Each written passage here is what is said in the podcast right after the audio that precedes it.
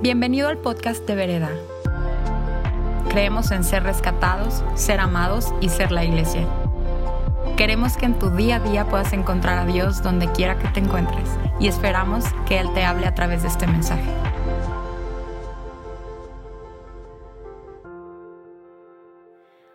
Padre, gracias. Gracias Espíritu Santo porque yo sé que tú estás en este lugar. Yo te pido que tú traigas una palabra fresca para cada uno de los corazones. Te pido, Dios, que utilices mis palabras, Señor. Que seas tú hablando a cada corazón. Que este lugar sea cubierto por tu sangre y tu presencia poderosa. Gracias. Gracias porque hoy te podemos llamar papá. Gracias porque hoy tenemos un lugar en la mesa. Gracias porque, como decía Nad, Hoy el velo se ha partido. Hoy entramos a tu presencia. Hoy no hay nada, nada que nos imposibilite de poder entrar y disfrutarte. Yo te pido, papá, ayúdame eh, para dar y para dar un mensaje que sea desde tu corazón. En el nombre de Jesús. Amén y amén. Pues vamos a empezar, si les parece, y y hemos estado en esta serie de Jesús es durante las últimas semanas.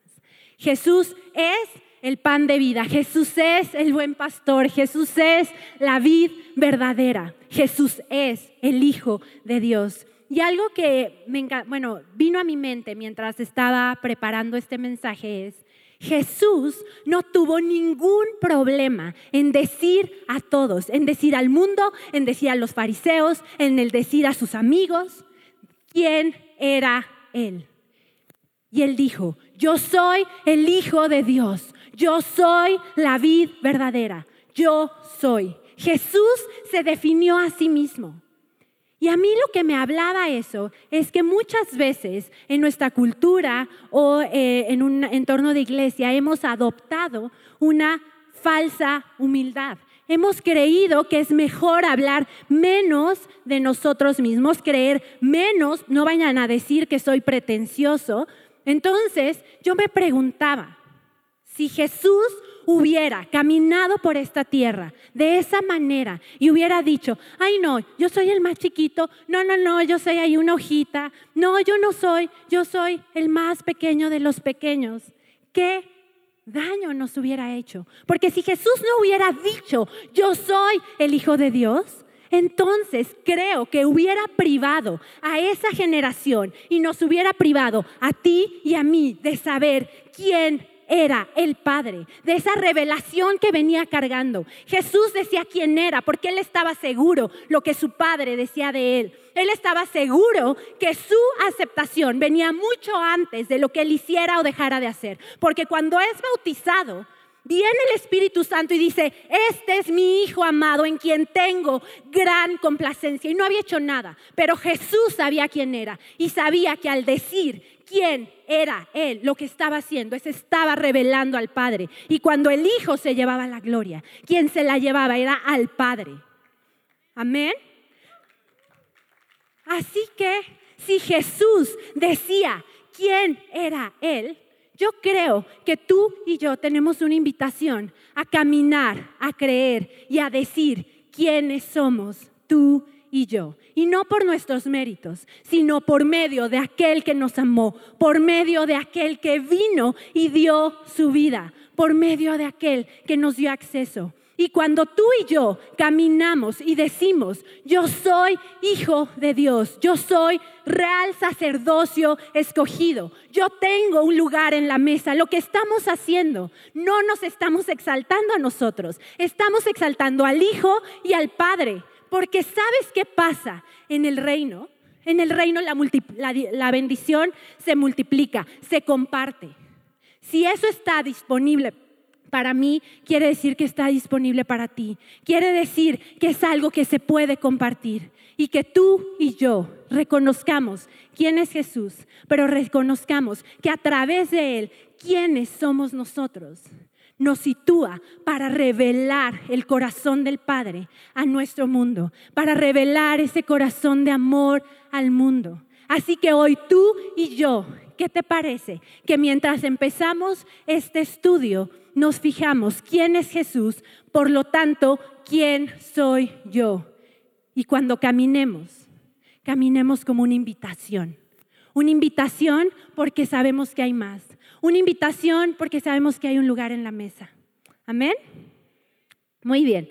Pues vamos a empezar, a ver si esto funciona. Funcionó el servicio pasado y este también. Eh, estábamos entonces estas últimas semanas estudiando quién es Jesús. Y Jesús es la vid verdadera. Él es el buen pastor. Él es la puerta de las ovejas. Él es el pan de vida. Él es, veíamos la semana pasada con Benny, la luz del mundo. Y esta semana entramos al sexto, yo soy, que dice Jesús, y es yo soy el camino, la verdad y la vida.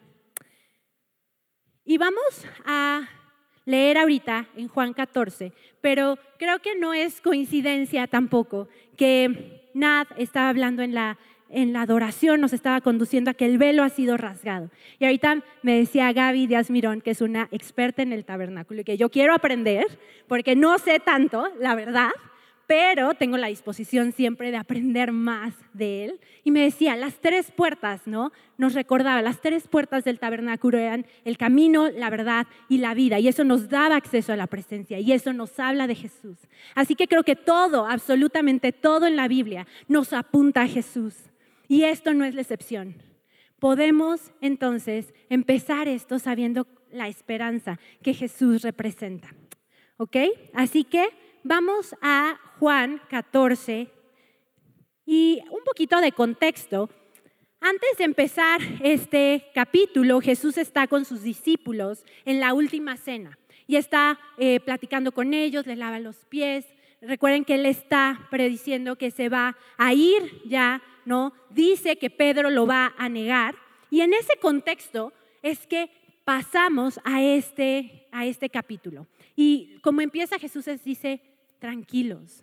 Les dice, no dejen que el corazón se les llene de angustia. Confíen en Dios y confíen también en mí. En el hogar de mi Padre hay lugar más que suficiente.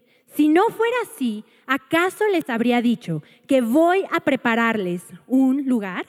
Cuando todo esté listo, volveré para llevarlos, para que siempre estén conmigo donde yo estoy. Y ustedes conocen el camino que lleva a donde voy. No, Señor, no lo conocemos, dijo Tomás. No tenemos ni idea a dónde vas, ¿cómo vamos a saber el camino? Jesús le contestó, yo soy el camino, la verdad y la vida. Nadie puede ir al Padre si no es por medio de mí. Si ustedes realmente me conocieran, sabrían ¿quién es mi Padre?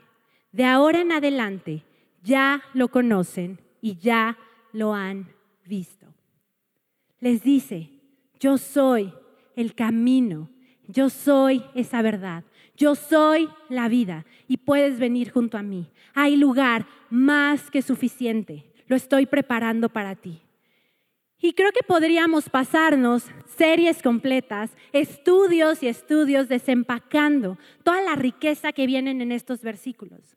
Y no voy a intentar hacer este estudio exhaustivo porque definitivamente no lo podría eh, hacer, pero lo que sí quiero el día de hoy compartir son algunos elementos o algunos puntos que durante este estudio me resaltó Dios y que sentía compartir también desde mi experiencia. Y no para que sea como un ejemplo, sino simplemente como una invitación de decir, si Dios ha hecho esto en mi vida, esto está disponible para ti.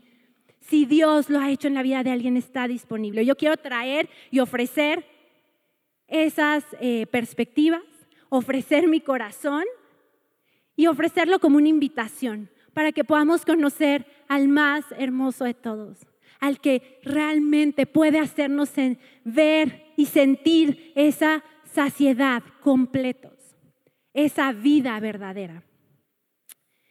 Así que, si les parece bien, ¿por qué no empezamos por el camino? ¿No? Dice, soy el camino, la verdad y la vida. Así que si les parece bien, empecemos por el camino. Y cuando yo pienso en un camino, lo que viene a mi mente es un camino a dónde, ¿cierto? ¿Cuál es el destino al que me va a llevar este camino? Y ya nos los dice en Juan 14, nadie viene al Padre si no es por mí. Ese es nuestro destino, el destino al cual está llevando este camino. Y fíjate cómo en la versión de la pasión, me gustó mucho, como dice, nadie viene junto al Padre si no es por medio de la unión conmigo. Conocerme a mí es conocer al Padre también.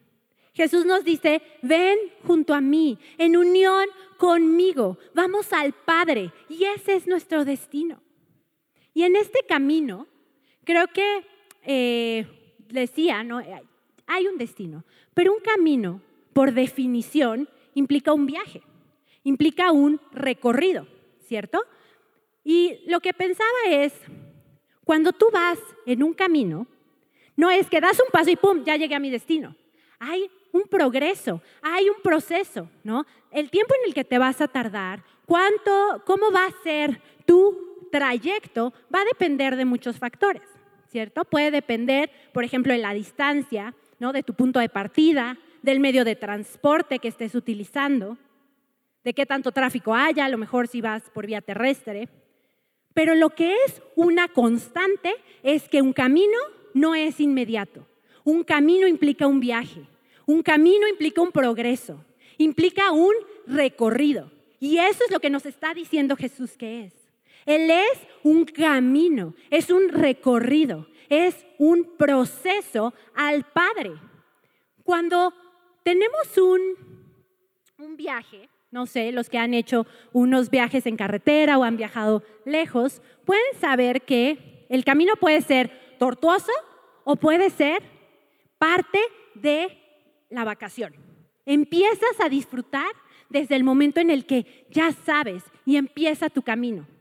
Por ejemplo, yo cuando voy, eh, salgo de viaje, yo me emociono desde el momento en el que salgo de mi casa, tengo mi maleta, me preparé, ¿no? Porque sé a dónde voy, sé cuál es mi destino, sé lo que me espera. Y a lo mejor el camino puede ser un poco incómodo. A lo mejor en el camino voy a tener que estar no sé cuántas horas en, eh, en un avión, en un camión, ¿no?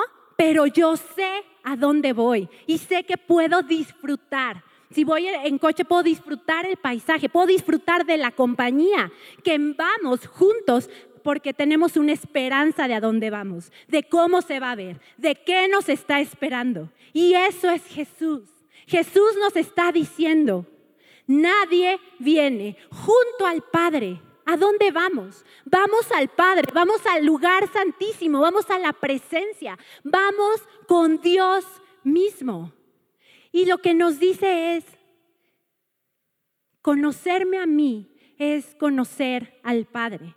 Entonces, cuando yo empiezo un camino, si yo disfruto ese camino de la compañía que tengo en ese camino, ya estoy conociendo al Padre, ya estoy entrando a mi destino. Y además, un camino implica un ritmo. ¿Qué ritmo voy a tener en este recorrido? Puede ser rápido, puede ser lento, puede ser con altos, puede ser con bajos. Pero lo que Dios y lo que Jesús nos está invitando es a que tú y yo encontremos ese ritmo con Él. Porque ya nos decía Benny la semana pasada que Jesús no murió para que tú y yo nos portemos bien. Murió para que tengamos una relación. Murió para pasarnos de muerte, de separación a unión, a estar junto con Él, junto con el Padre.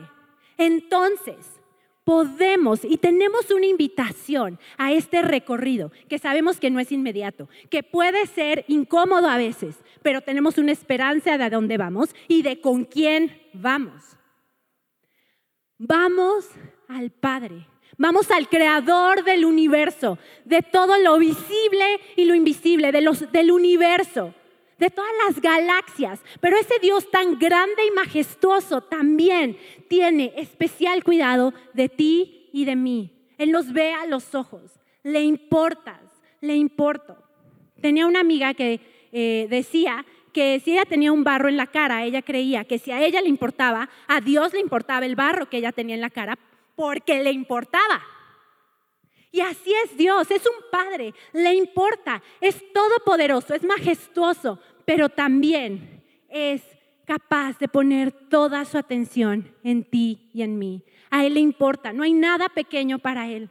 Tú eres su hijo, yo soy su hija, somos su especial tesoro. Y en ese camino quiere recorrerlo con nosotros, en ese ritmo que vamos a ir encontrando. Y que no nos presionemos por el ritmo que lleva otro, por el ritmo del mundo, por el ritmo del vecino, por tengo que llegar a este punto y a este punto y a este punto, sino que es un recorrido de relación, de amor. Ese recorrido para lo cual vino Jesús, para darnos acceso. Y es lo que nos está diciendo. Yo soy el camino. Nuestro destino, ese Padre tan increíble, majestuoso, es un Padre de amor.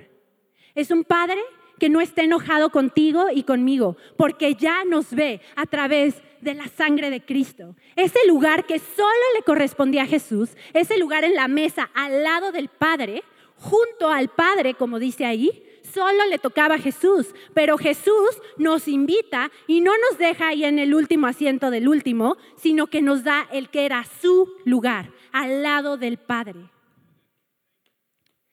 Esa es nuestra invitación, ese es nuestro camino, esa es nuestra esperanza.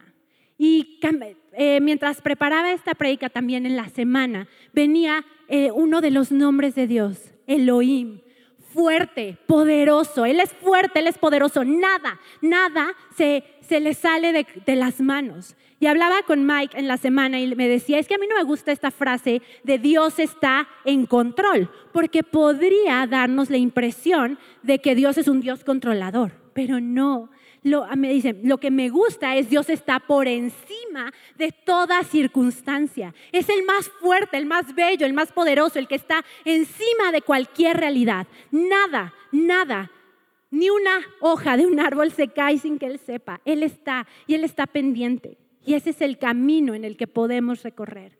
Ese Dios de amor, ese Dios de poder, ese Dios que invita y que nos invita a un progreso.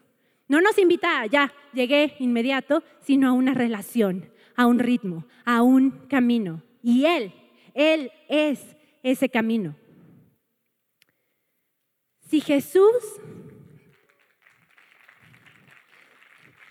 si Jesús es el camino, entonces, ¿yo qué? ¿No? Les decía al principio, yo creo que Jesús decía quién era, le daba gloria al Padre y nosotros estamos llamados a decir, actuar, creer y ser todo lo que Dios nos ha llamado a hacer, porque cuando lo hacemos, no nos jactamos de quiénes somos, nos damos gloria al Hijo y por ende al Padre.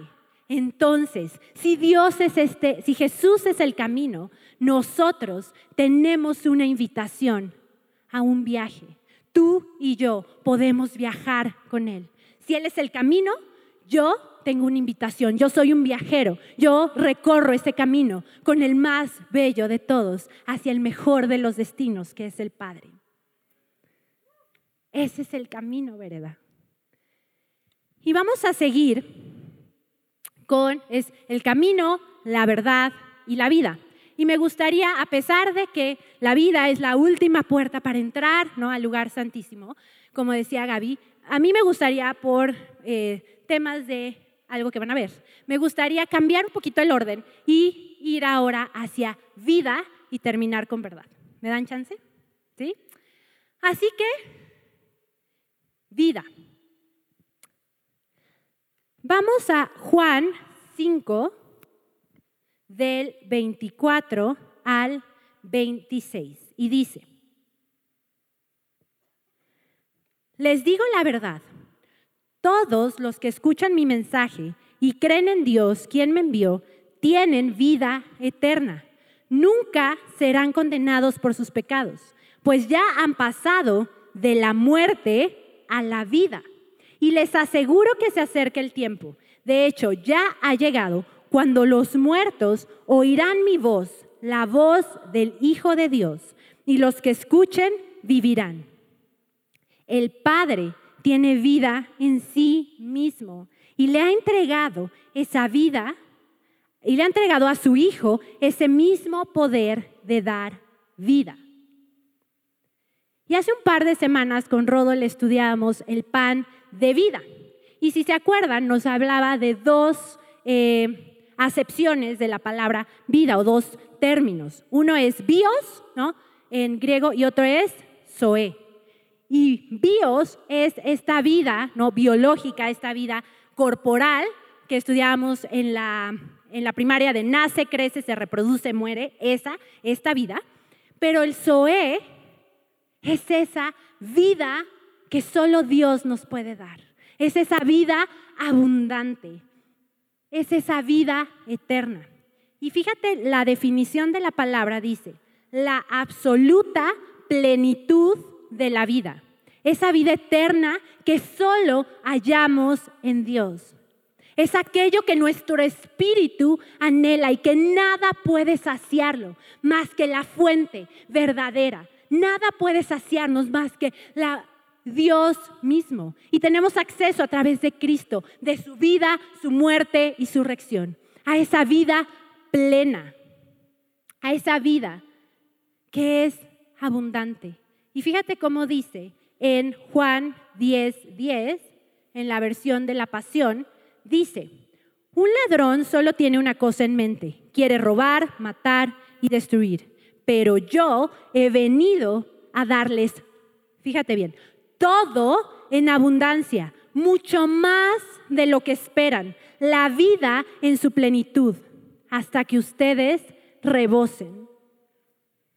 Ese es Zoe. Todo en abundancia, mucho más de lo que esperan. Y aquí me acuerdo de Efesios 3:20 al que puede hacer muchísimo más de lo que puedo imaginar, pensar, soñar, creer, anhelar. A Él sea la gloria. Muchísimo más. Eso es el Zoé. Eso es esa vida eterna, esa vida en plenitud. ¿Y cuántas veces nos hemos encontrado, yo me he encontrado, tratando de definir esa vida en plenitud, esa vida en abundancia, como bios, en términos de bios y no en términos de Zoé? Puedo decir, bueno, para mí, una vida en abundancia y llena, ¿no? Llena la casilla con lo que tú digas. Es éxito, es dinero, es desarrollo profesional, es influencia, es seguridad, es salud, es amor. Y nada de eso es malo. Pero ¿sabes qué? Estamos encasillando esa vida en plenitud a solo ese Dios. Venía a mi mente, no sé si han rentado alguna película en, este, en iTunes o Click de Cinépolis o esa cosa, viene, si han visto, dos cuadritos. Uno dice SD, más barato, y HD, más caro, ¿no? Que es definición estándar o alta definición. Y lo que yo pensaba es, que esa vida en abundancia, ¿cuántas veces en términos de bios nos quedamos en esa definición estándar o incluso menos, la pirata? ¿Me explico? Pero Dios, el Zoe, lo que quiere es ese HD. Y cuando tú la rentas y la ves, empiezas a ver un grado de definición que nunca habías visto, a escuchar cosas que nunca habías escuchado, a verle la arruga a Meryl Streep, por ejemplo. No sabías que tenía, si tiene. Pero esa es la vida, ese es el SOE, no es, el S, no es la definición estándar, es el HD. Y a pesar de que todo esto es bueno, Dios quiere darte algo mejor, más. No está peleado con todo esto, sino que quiere decir, hay más, hay más en la mesa para ti para mí. Hay esa invitación y esa invitación es dada por Jesús, porque dice la palabra que Dios mismo tiene en él la vida y le ha dado a su Hijo esa posibilidad de dárnosla. Su Hijo la ganó por ti y por mí. Nosotros no teníamos acceso, la necesitamos, la anhelamos, nuestro espíritu es lo que necesita, pero solo puede ser llenado a través de Jesús. Y en este versículo me llama también la atención, ¿no? Reforzando un poco esta parte material versus, que no es porque sea mala, sino toda la abundancia del Zoé. Aquí eh, en Juan, lo que nos está diciendo Juan 6, 27, Viene después de que Jesús alimenta a los cinco mil, ¿no? Y está en el contexto de cuando dice que es el pan de vida y le está diciendo a la gente, no se preocupen tanto por las cosas que se echan a perder, tal como la comida. Pongan su energía en buscar la vida eterna, en buscar ese Zoe. Pon tu atención, no te distraigas con las cosas que se echan a perder, sino pon tu atención en esa vida eterna que puede darles el Hijo del Hombre. No te la ganas, Él te la da, Él nos la da.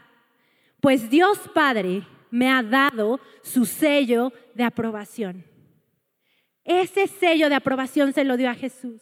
Jesús lo ganó en la cruz y te lo puso a ti y me lo puso a mí. Tenemos la aprobación, podemos entrar, ya tenemos pagada la cuenta para poder acceder al HD. Nos podemos quedar en la definición estándar o en el pirata, pero Él nos quiere dar toda la definición, toda en abundancia, en plenitud, la vida verdadera, esa vida para la cual fuimos creados, para la cual vino Jesús, para que podamos entrar y disfrutar juntamente con Él. Y al hacerlo y al caminar una vez más, si Jesús es la vida, entonces ¿quién soy yo? Yo puedo pasar porque de separación, de muerte, de enajenación a vida.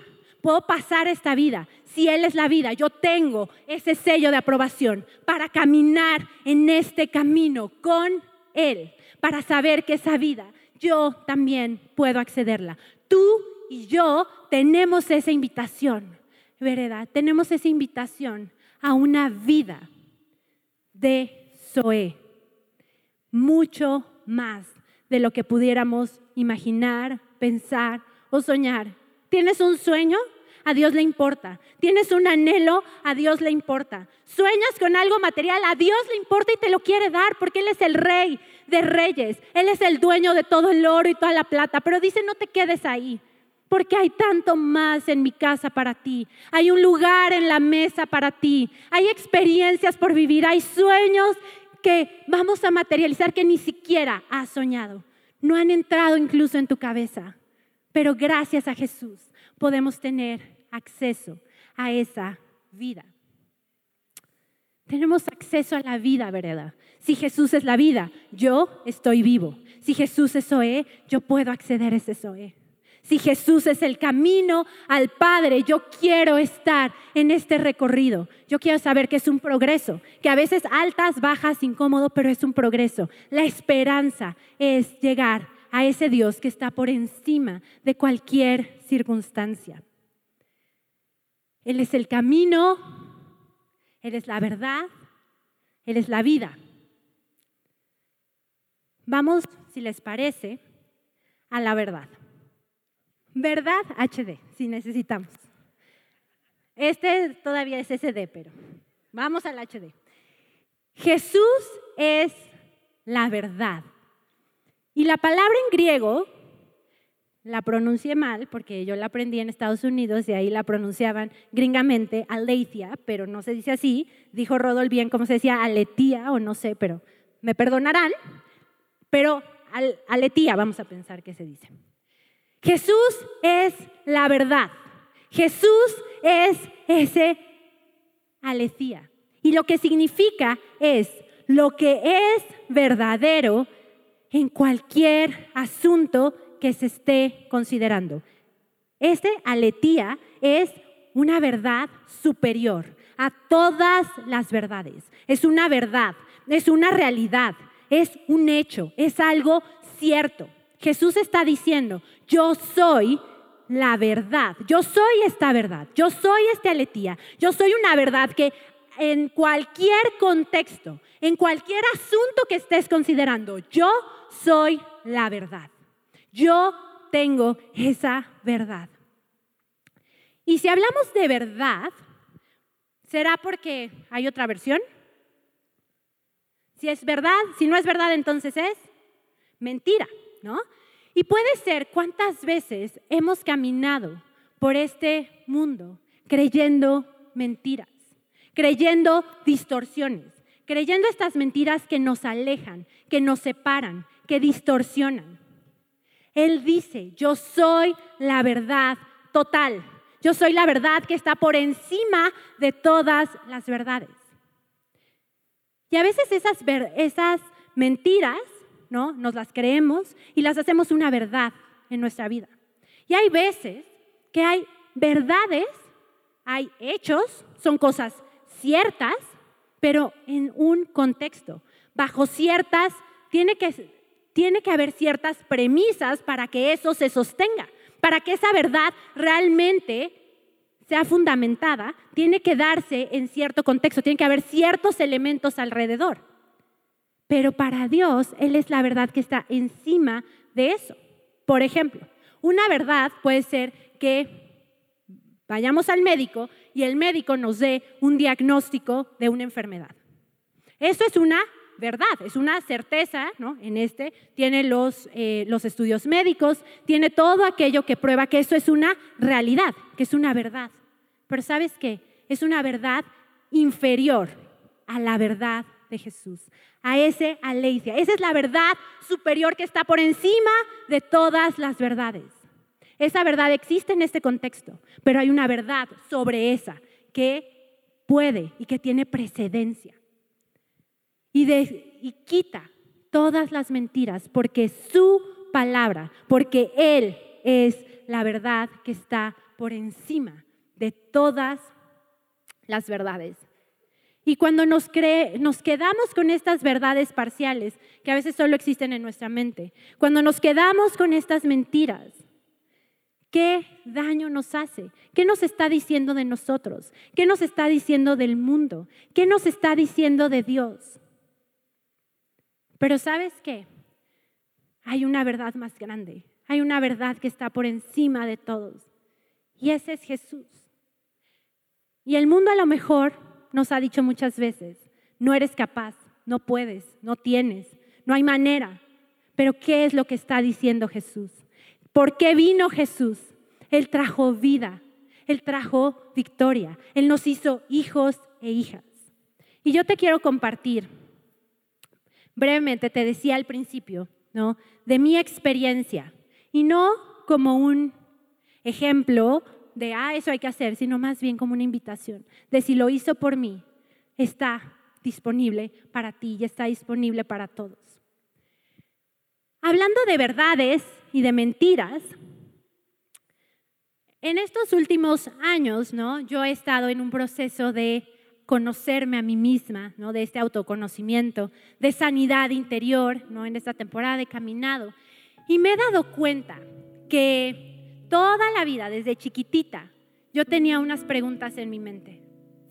Y esas preguntas eran, ¿soy digna de ser amada? ¿Soy suficiente?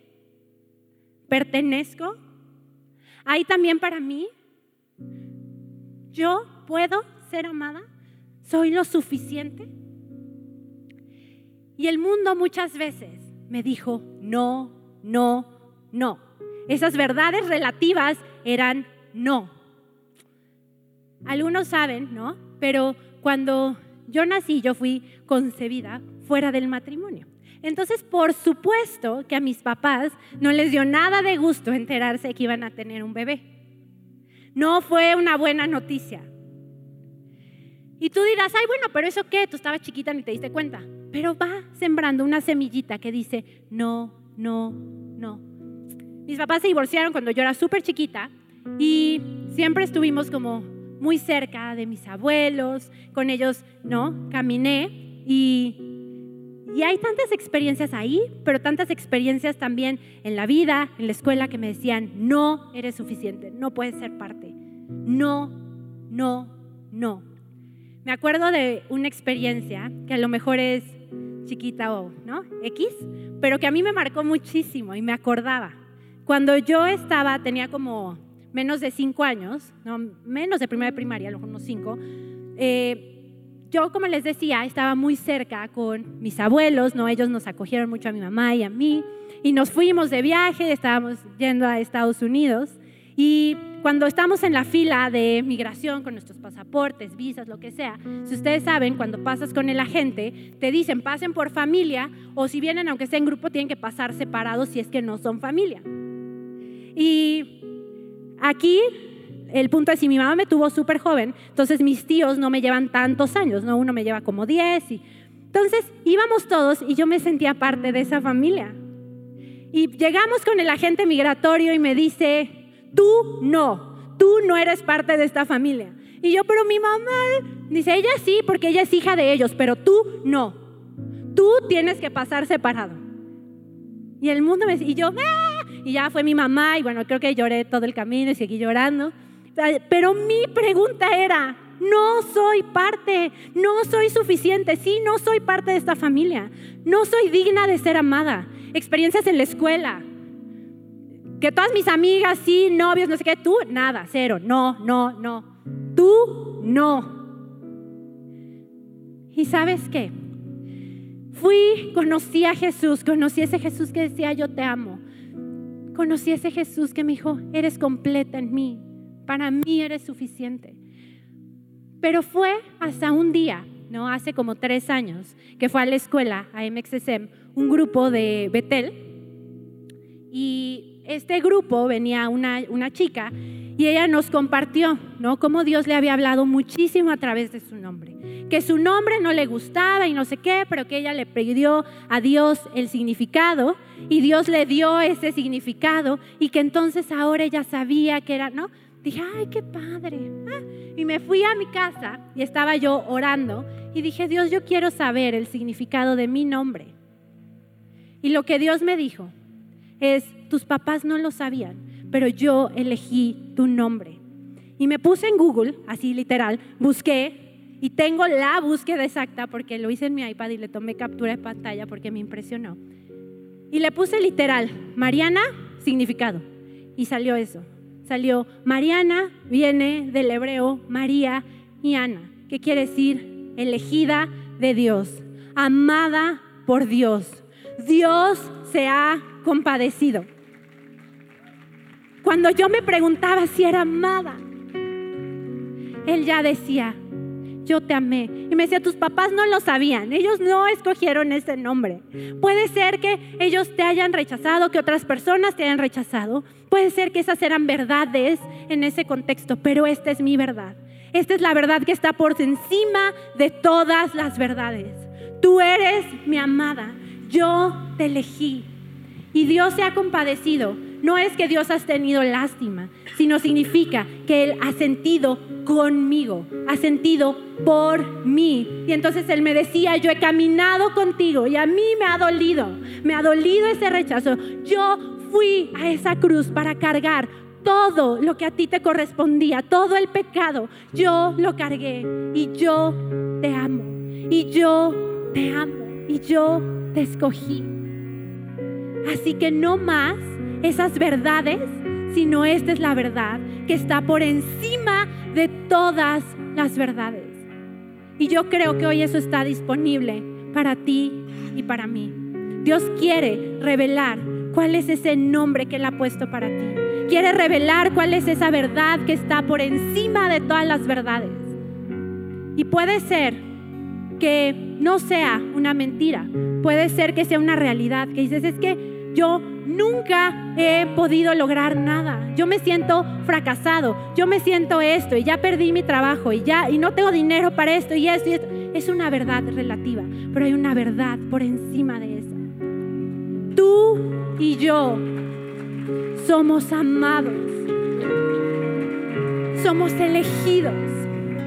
Así que a mí me gustaría el día de hoy hacerte esta invitación a que tú cierres tus ojos que podamos escuchar esa verdad que está por encima de todas las verdades. Decía en el primer servicio que eso es la profecía. La profecía es tomar del cielo lo que es una realidad allá y declararlo en esta realidad, en esta tierra. Y eso es lo que queremos hacer, poder escuchar lo que es una realidad en el cielo y poder declararla sobre nuestras vidas, poder recibir, poder entrar al lugar de la plenitud, poder saber que Dios se ha compadecido de ti y de mí, vereda. Él ha estado en esos lugares donde te ha dolido. Él ha estado en esos lugares donde te han rechazado. Y Él dice, yo pagué por ti. Tú tienes acceso. Así que, si, si quieres, porque no cierras ahí tus ojos, extiendes tus manos y vamos a orar. Espíritu Santo, gracias. Gracias porque tú estás en este lugar. Gracias porque tú nos ves. Gracias porque tú nos nombraste aún antes de que fuéramos concebidos en el vientre de nuestra madre. Existimos en tu corazón. Gracias papá porque hoy estás revelando en cada corazón, Señor, quiénes somos.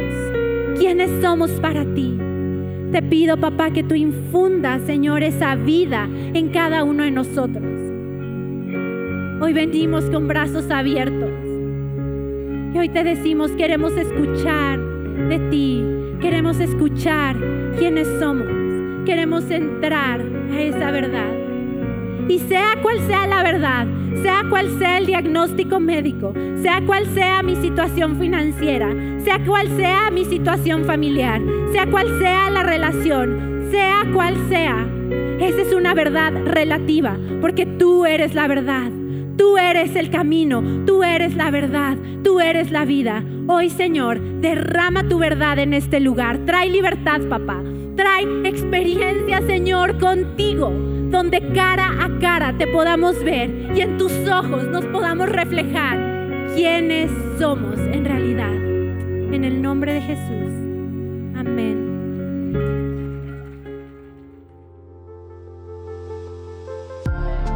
Esperamos que este mensaje haya aportado mucho a tu vida. Puedes buscarnos en redes sociales como vereda.mx. Gracias por escuchar y te esperamos en nuestros servicios del domingo.